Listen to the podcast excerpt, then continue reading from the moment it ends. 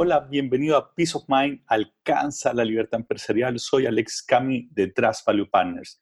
En el episodio de hoy día voy a compartir contigo una entrevista que me hizo mi amigo Gabriel Furman.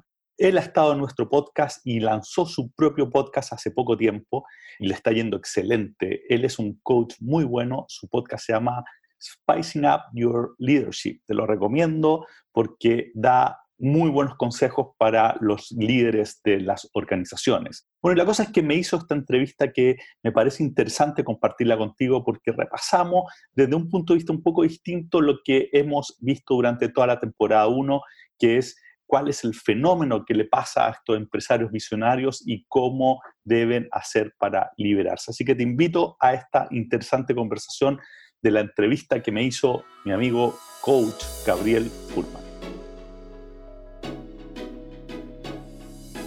Bienvenidos a un nuevo episodio de Spicing Up Your Leadership, sazonando tu liderazgo. Mi nombre es Gabriel Furman y es un honor y un placer poder volver a acompañarte una semana más en este viaje de aprendizaje para desarrollar habilidades de liderazgo, comunicación, self-management.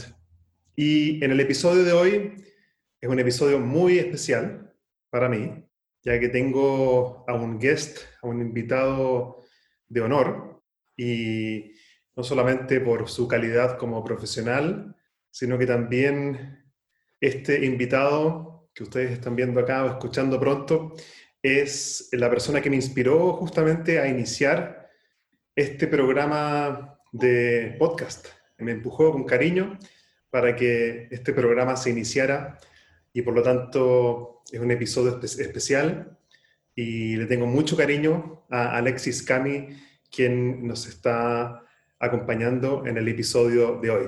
Les cuento brevemente que Alexis Cami, ¿quién es? Quizás es una, una pregunta grande, pero desde la perspectiva profesional por lo menos, Alexis Cami, un amigo hace muchos años ya, es ingeniero civil industrial y máster en economía de la Universidad de Chile y también tiene un MBA en el MIT. Alexis hace un tiempo fundó su propia empresa consultora que se llama Trust Value Partners y es una empresa, una firma que trabaja justamente con dueños de empresas para hacer que sus empresas dependan menos de ellos y también disminuir los conflictos internos. Para mí es un placer Alexis, tenerte en este episodio y te doy entonces la bienvenida a este espacio. Muchas gracias por, la invitación y por la introducción, Gabriel. Para mí es un placer estar aquí, ver que, ya estás con varios meses de, podcast en el cuerpo y, bueno, tu talento lo, lo, conocí desde el día uno, así que creo que estás haciendo un gran bien para, para todos, eh, contando tu, tu, experiencia y lo que tú sabes hacer también. Así que muchas gracias por, por la invitación. Un placer, un placer tenerte acá, Alexis. Quería mm, comenzar esta conversación con una pregunta que estuve pensando, mm, eh, una pregunta quizás un poco diferente o no tan esperada, quizás antes de entrar directamente a la temática de hoy. Y la pregunta es la siguiente. ¿Cómo aprovechas tú el tiempo en este planeta Tierra? Qué buena pregunta. Mira, yo te diría que, que, tiene que ver con justamente lo que es mi pasión y a lo que yo me dedico, que es básicamente hago solo o busco hacer solo lo que creo que nadie más en mi entorno puede hacer. ¿Qué quiere decir eso? Tengo una gran obsesión por, por no hacer, no, no, no dedicarme a hacer cosas que creo que otros pueden hacer tan bien o mejor que yo. Y de hecho es tanto así que que lo transformé en, mi, en mi, lo que yo hago profesionalmente, ayudar a otros a hacer justamente eso. Entonces, lo primero es liberar tiempo, liberar tiempo de cosas que pueden hacer otros. Eso es lo primero. Y lo segundo, una vez que te liberaste tiempo, eh, ocuparlo fundamentalmente en usar, en, en aplicar lo que es tu talento único, independiente si en el ámbito profesional o si lo haces pro bono, o lo haces familiar, o con amigos, pero, pero siempre estar abierto a, hacer lo que realmente tú sabes hacer eh, mejor que, que, la mayoría. porque todos tenemos algo que sabemos hacer mejor que, el resto. Bueno, liberar tiempo para dedicarme a eso. Esa es como mi, receta de vida. Gracias. Y la temática que estuvimos conversando antes de, de iniciar esta grabación fue el concepto del liderazgo, el líder visionario. ¿Quién es un líder visionario? Y también qué implica trabajar para un líder que tiene esa, esa visión, el líder visionario. Y quizás estaba pensando que lo mejor que podemos hacer quizás para comenzar es, cuando hablamos de un líder visionario, ¿a qué te refieres? Me refiero a, aquellas personas que están visualizando una realidad que todavía no se materializa. Esto es como, o el, el, ejemplo más, más potente esto probablemente es Steve Jobs, ¿no? Como, como alguien que se imaginó algo que todavía no existía para nada y después fue y lo materializó. yo, yo, hablo de los líderes visionarios, aquellos que están viendo, eh, son, son los que están creando cosas que hoy día, que hoy día no existen. Esa gente que está, mira, está, se imagina un futuro, algo que todavía la mayoría de nosotros ni siquiera lo ha soñado. Bueno, ese, ese es para mí el líder visionario y que idealmente toda empresa debería tener uno. Toda empresa debería estar aportando algo que hoy día no existe. Entonces me refiero al líder visionario como esa persona que está viendo. Es típicamente la persona que está viendo oportunidad en todas partes, que está creando cosas nuevas, Normalmente es el empresario, el dueño de la empresa, y en corporaciones necesitas que normalmente o el gerente general o el director ejecutivo tenga eso, el que esté innovando, el que esté pensando siempre en algo nuevo. Ese para mí es el líder visionario. Interesante, o sea, lo, lo, que entiendo es que el líder visionario es una persona que es capaz de visualizar un futuro que aún no existe y es capaz de crear un sistema organizacional, aparentemente, según lo que entiendo, para poder diseñar y crear ese futuro que está visualizando en el futuro. Sí y no.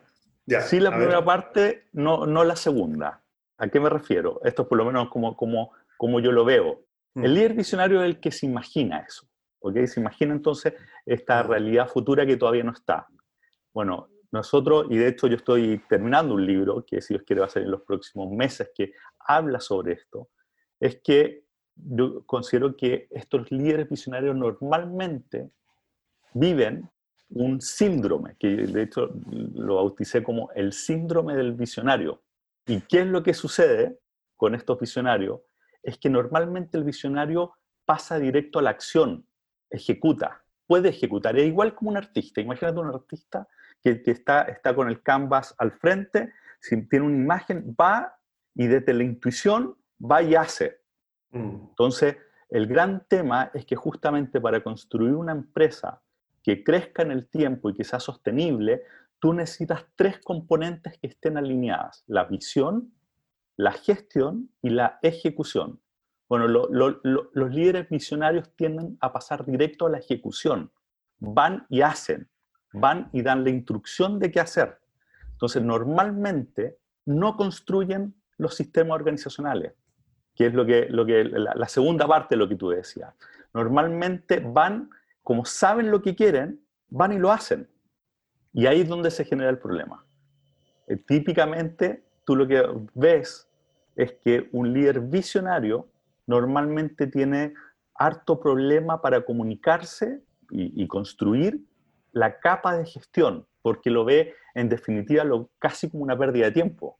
Pero es burocracia, ¿para qué hacer sistemas si se puede hacer rápido y directo? Entonces, normalmente los líderes visionarios tienen la visión y van a ejecutar. Esto típicamente tú lo ves en las empresas, por ejemplo, el líder visionario va y está cambiando permanente las prioridades. Se le ocurre una cosa, después va y dice, no, quiero hacer esto otro. Eh, normalmente son los que van y se saltan toda la línea jerárquica o toda la estructura y pueden dar la instrucción a la última persona para corregir algo. Están directamente conectando la intuición con el hacer. Esto como en, el ser humano, el visionario, ¿cierto? Es la intuición, puede decir en el estómago, en el cerebro, y pasan directo a la ejecución, que son las manos. La, gestión es un tema mucho más de, del habla, es la que conecta las dos cosas. Entonces van y hacen. Entonces normalmente tienen una gran complejidad para conectarse con el equipo de gestión. Mm. Mira, interesante, lo, que estoy escuchando me, encanta porque nunca lo había visto. La, distinción que tú haces me clarifica a mí para entender un poco más qué es lo que es, cuál es la personalidad de este líder visionario. Entonces, la forma en que yo me lo estoy imaginando, y corrígeme si me equivoco, es como, es como este artista que se imagina el futuro y está como inspirado por ese futuro que lo atrae, y tiene, por lo, por lo, por lo menos tienes como, tiene esa, esa mirada como luminosa en la, en la fuerza que él tiene por, por, la visión que tiene. Y por lo que entiendo, su desafío tiene que ver en la gestión y pasar esa visión que él, que él, que está mirando o quiere, quiere, quiere construir. Su desafío es cómo pasar de eso a la gestión y a la construcción de la operación. Exacta, exactamente. De hecho, a lo que nosotros nos dedicamos, y, y tú, bueno, tú sabes, yo, yo, también tengo un podcast que, donde hablo justamente de este tipo de cosas, y a lo que nos dedicamos y lo que hablamos en el podcast es cómo construir el conector mm. entre el visionario y la capa de gestión, porque son lenguajes distintos. O sea, el visionario habla desde la intuición, la gestión es mucho más ciencia, es como ahí es donde se junta el arte con la ciencia. Mm. Entonces son lenguajes distintos, tiempos distintos. Entonces normalmente se produce ahí un cortocircuito. Si tú miras si tú miras en general las empresas innovadoras que han logrado eh, ser exitosas en el tiempo, partieron siempre con un par. Fueron dos personas, el visionario y el, el enfocado en la gestión, que trabajaron desde el inicio juntos. Entonces tenían este conector ya como de fábrica, por decirlo así, porque eran, eran o amigos, había confianza. Simon Sinek habla del why person y el how person, que tiene bastante que ver con lo que estamos hablando. Entonces dice, dice así como Bill Gates era visionario, o es visionario, Paul Allen era su pareja que transformaba esta, esta, esta intuición en los sistemas que permitían que la empresa siguiera creciendo. Entonces tú ves, no sé, pues Walt Disney con su hermano Roy Disney, ¿cierto? Entonces tú tienes al, al, al creador y el otro que le toma esta creación y la convierte en sistemas, en procesos, en hitos, en estructura, cosa que la, esta creación se transforme en una empresa que sea sostenible y que pueda seguir creciendo. Si tú tienes al visionario solo, normalmente lo que vas a ver es que la organización está construida como a medida de, de, de, de él o de ella. Entonces es como una extensión.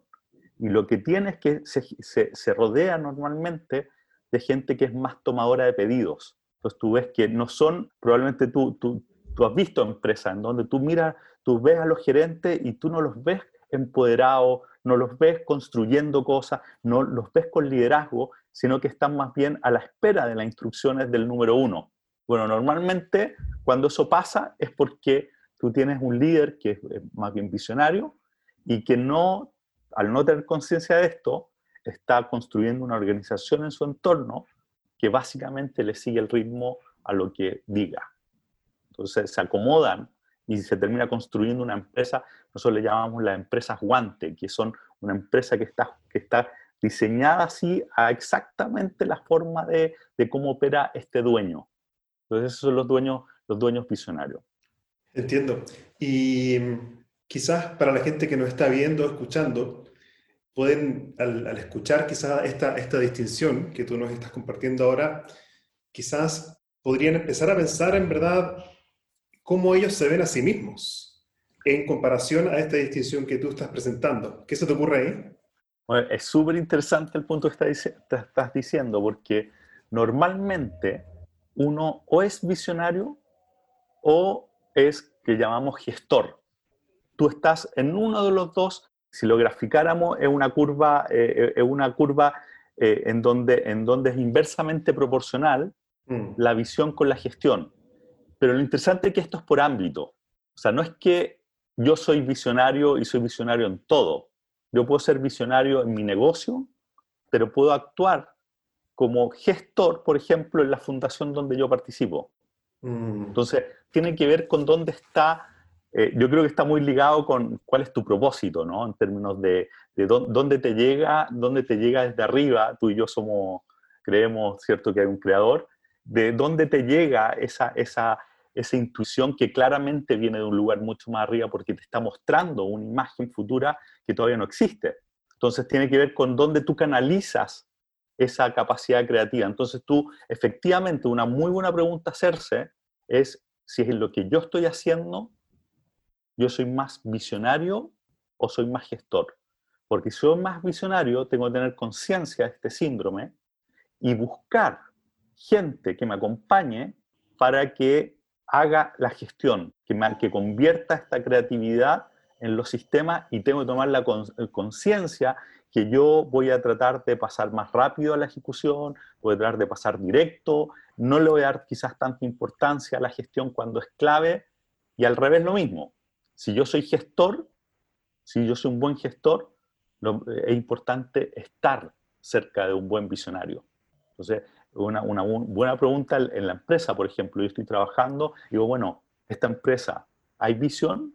Mientras más grande la empresa, no, necesariamente va a ser una persona, pero, se, nota que hay, hay, capacidad de creación, hay capacidad de innovación. Bueno, hoy día todas las industrias requieren eso. Entonces, eh, importante saber dónde uno está para ver cuáles son mis desafíos primero y segundo, con quiénes me debería estar yo asociando.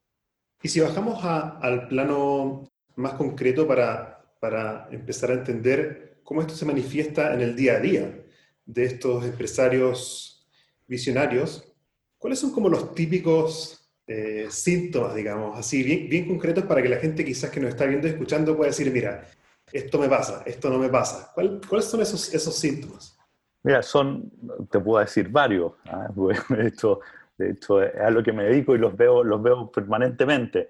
Típicamente lo que tú vas a ver es, es por ejemplo, alguien que, que cambia prioridades permanentemente. Se le ocurren cosas nuevas y va y, y quiere, quiere hacer no, no, no, se, no, se, fija mucho, por ejemplo, en, en, términos de cuál es el impacto en la organización cuando lo, cuando lo, cuando lo cambio. Segundo, típicamente son empresarios que, que cuando, o, líderes que cuando te están hablando te dicen re poco y esperan que entiend, hayas entendido mucho. Ah, ¿Viste? ¿Viste? Que te, da un poco contexto en general, ¿cierto? Porque, porque es como, eh, eh, eh, viene, viene mucho de la intuición y la intuición muchas veces es difícil de ponerla en palabras. Tercero, son, es, es gente que normalmente, así como tiene un gran poder de creación, como tú sabes, todo tiene, tiene dos lados la moneda. Entonces, la gente que tiene capacidad de crear, normalmente tiene mucha capacidad de destruir. Mm. Entonces, los líderes visionarios tienden, tienden a hacer muchos, muchos casos, si es que no se han trabajado, es gente que, que, por ejemplo, tú lo ves que se molesta harto, porque las cosas no, no pasan a la velocidad que esperan, tienen, como te decía, poco respeto o no le asignan mucha mucha importancia a, los sistemas, a las planificaciones. Es como directo, quieren rápido pasar a la acción. Esos son típicos, típicos son visionarios. Son, son, son visionarios. Tiene también muchas veces, se da que, que se vuelven, incluso tienen como una cierta adicción a esto, a esto como de ser héroe, ¿ah? en términos de, de que están se saben que son muy potentes en, en, la, en, esta parte más creativa, entonces tú los ves como, como que siempre están arriba de la pelota, como decimos, ¿no? Siempre están arriba en, el, en, la acción, moviéndose.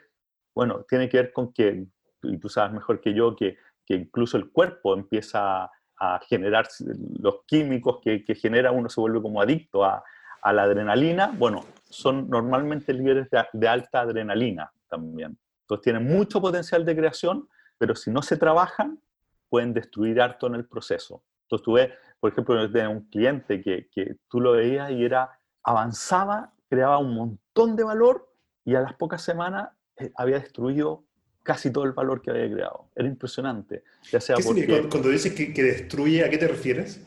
Que destruye, por ejemplo, que por no pensar, eh, no reflexionar con el equipo, da, mm. das, un paso en falso, por ejemplo, y expones, al, al, al, por ejemplo, a un cliente es típicamente alguien que, que, que, tiene, tiene la imagen, ¿cierto? Dice, no, ya está, y va y la vende, y, y pesa todos los, los warnings que, que, le puso el equipo, ¿cierto?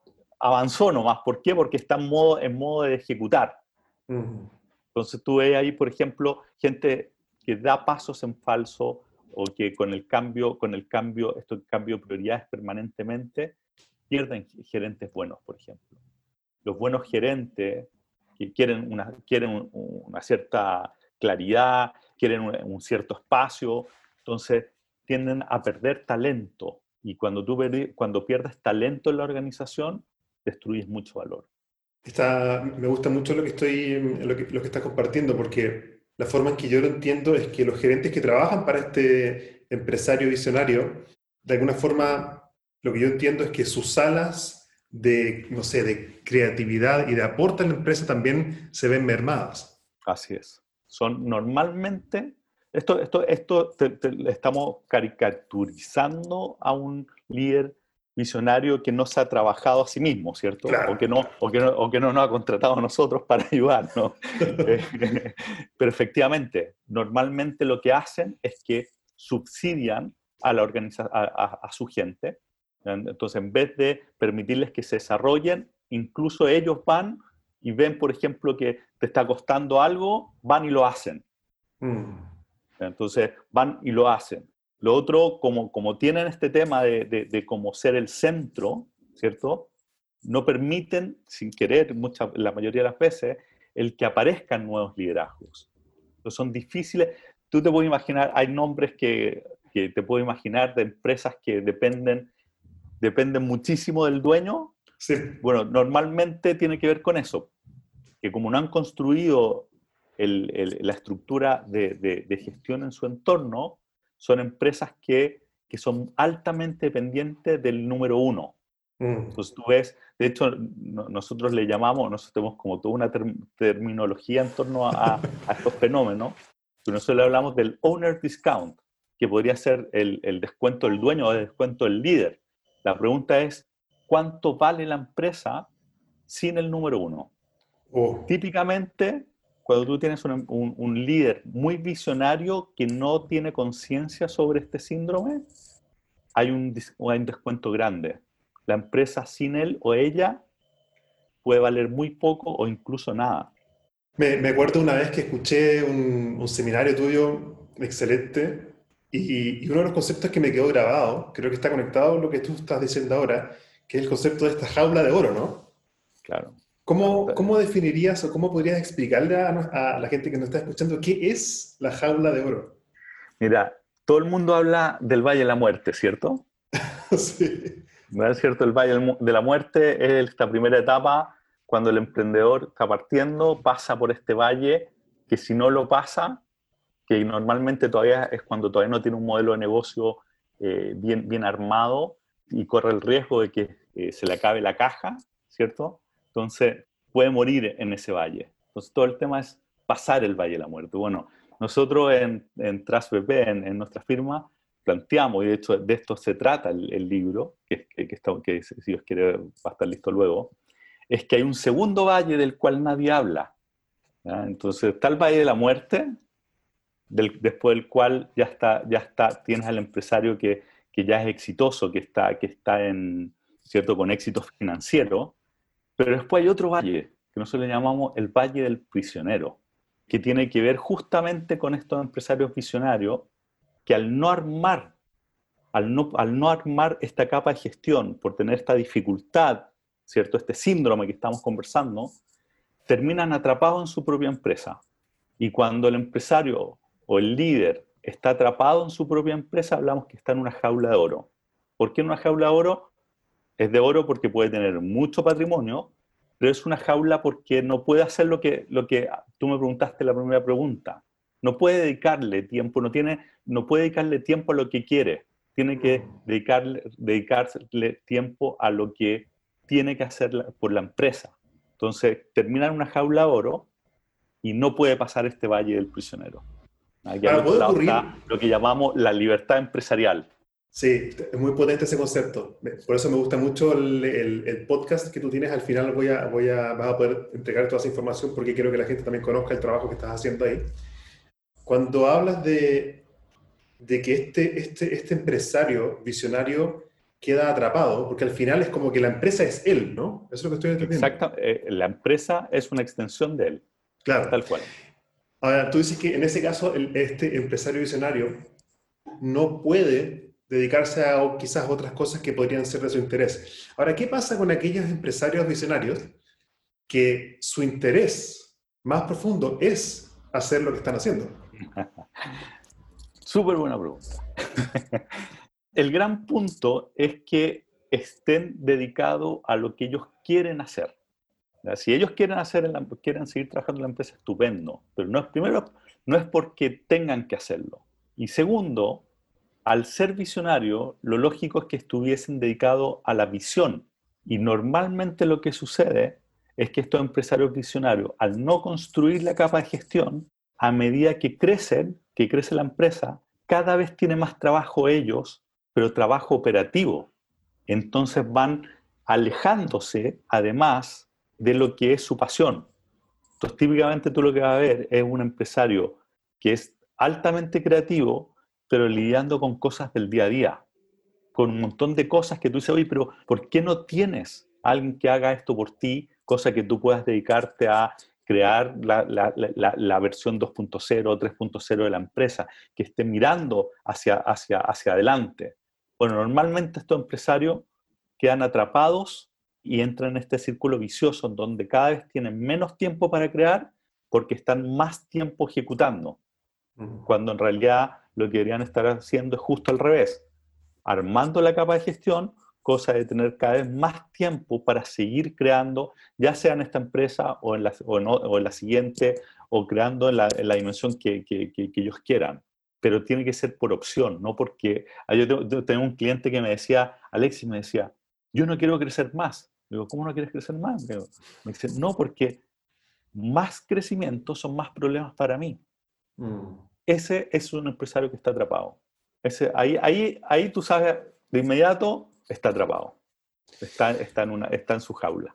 Ahora, lo que yo estaba pensando también, hay, hay una frase que se, se, usa mucho también en, en, coaching y los programas que nosotros hacemos en empresas, que es que al principio elegimos hábitos y después los hábitos nos eligen a nosotros. Es como que empezamos cualquier, sea cual sea el proyecto y conscientemente empezamos a ejecutar, pero llega un punto, y aparentemente esto es lo que pasa con estos empresarios visionarios, es que eventualmente ellos terminan siendo, eh, terminan estando como al servicio de aquello que crearon.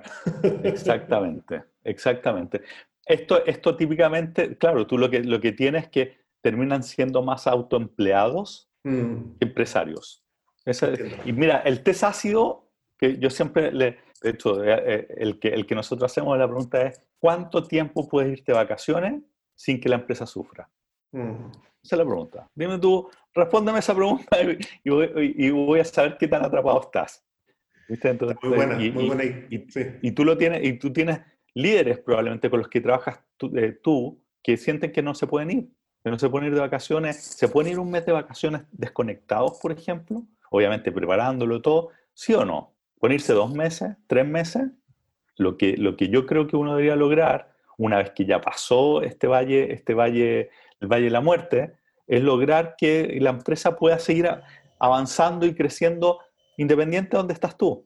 Muy interesante. Y para ir bajando esto también a la práctica y quizás eh, tips concretos que la gente que nos está escuchando y viendo podría empezar a probar. Porque entonces entendí eh, creo que estamos entendiendo bien el concepto de este empresario visionario. Vimos sus luces y sus sombras, ¿cierto?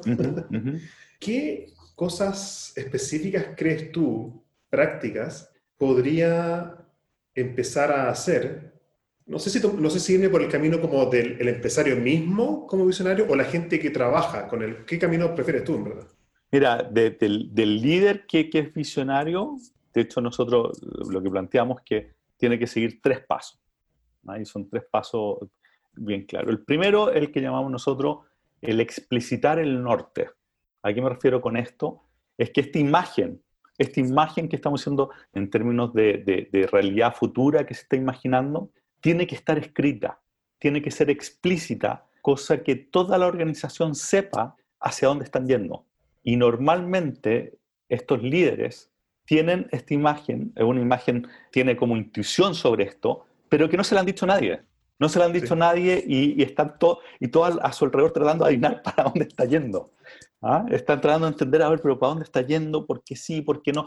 A mí me pasó una vez trabajando con, con un empresario muy visionario que fue, fue impresionante. Quería comprar una empresa en el Medio Oriente. la tenía identificada. Así que, esta empresa quiero comprar. Entonces le digo, oye, pero ¿me puedes explicar por qué? No me lo voy a explicar. Bueno, fui, fui al Medio Oriente, fui varias veces, de hecho, a negociar la compra de esta empresa y no entendía por qué. No lograba entender por qué. No me calzaba con lo que, con lo que yo entendía que estábamos haciendo en la empresa. Bueno, después por, por otro proceso tuvimos que poner por escrito. En ese momento yo, yo estaba, eh, estaba como empleado, trabajando con un, con un, con un líder eh, visionario. Y después, a raíz de, de, un proceso que estaba pasando en la empresa, tuvimos que poner por escrito qué es lo que estábamos haciendo.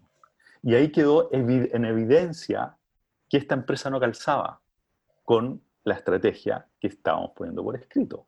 Y en ese momento me dejó hablar de la empresa, de un día para otro, nunca más me volvió a hablar y murió así el proceso. Nunca supe qué es lo que había visto, por qué sí, por qué no. Este es un caso bien extremo. De hecho, fue lo que me motivó a dedicarme a esto. Pero lo que te quiero graficar con, con este ejemplo es que cuando tú no pones por escrito, no explicitas hacia dónde estás yendo, entonces le estás quitando, estás quitando mucha fuerza a la organización porque no saben hacia dónde están yendo. Entonces, por eso nosotros planteamos que el primer paso es ponerlo por escrito. Y hablamos nosotros de poner por escrito una imagen, la imagen futura que se está imaginando este líder, ponerla lo más detallada posible por escrito, cosa que toda la organización sepa hacia dónde está yendo. Ese es el primer paso. Ese es el paso, el paso uno. O sea, ¿y, lo que se pone por escrito entonces es esta visión del empresario visionario? Claro. O sea, un proceso entonces de, de, de alguna forma que este empresario visionario lo que tiene en su mente y ese futuro que está visualizando, el poder bajarlo a un documento. Exactamente.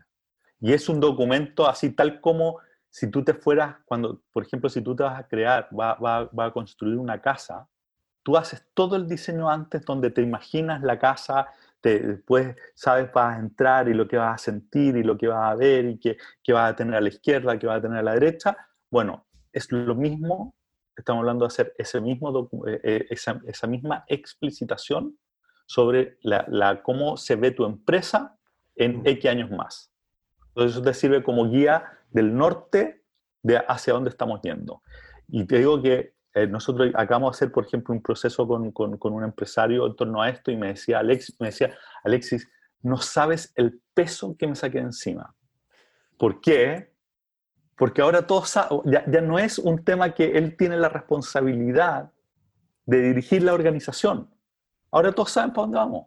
Mm. Entonces, esto, esto que parece bien, bien, bien, es bien obvio, no te imaginas lo poco que se hace. O sea, muy pocas empresas dicen, nosotros vamos a estar aquí entre años más. Evidentemente que, que puede cambiar el, el, camino. Nosotros, por ejemplo, con todo este tema del COVID, la pandemia, bueno, revisemos si es que todavía sigue siendo válido este norte, pero tenemos claro. Y la gracia de, eso es que cuando tú lo pones por escrito, te sirve, por ejemplo, al momento de contratar. Me digo, Gabriel, nosotros vamos para acá. ¿Te mueve o no te mueve? No, esto sabes que no, no me gusta.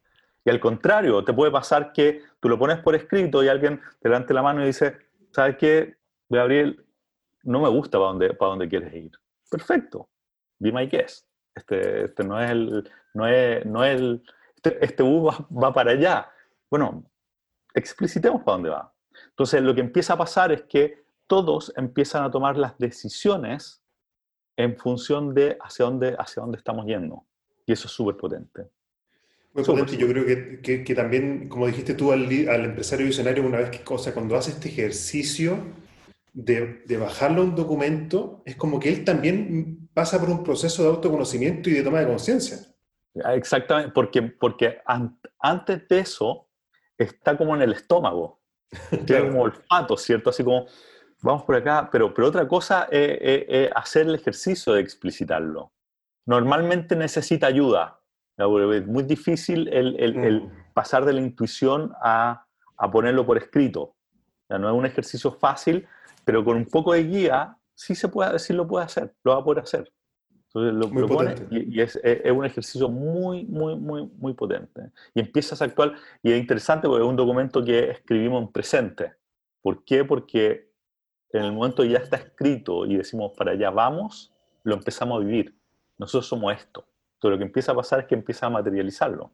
Una vez leí de Stephen Covey en el, los, los, siete hábitos de la gente altamente efectiva, un, libro clásico en temas de management y, liderazgo, que él dice que las, las, cosas se crean dos veces. O sea, primero lo pienso y lo tengo la imagen mental o lo diseño mentalmente, y luego se ejecuta y se operacionaliza la gestión para poder cristalizarlos las palabras tienen, tienen fuerza y crean realidad, ¿no?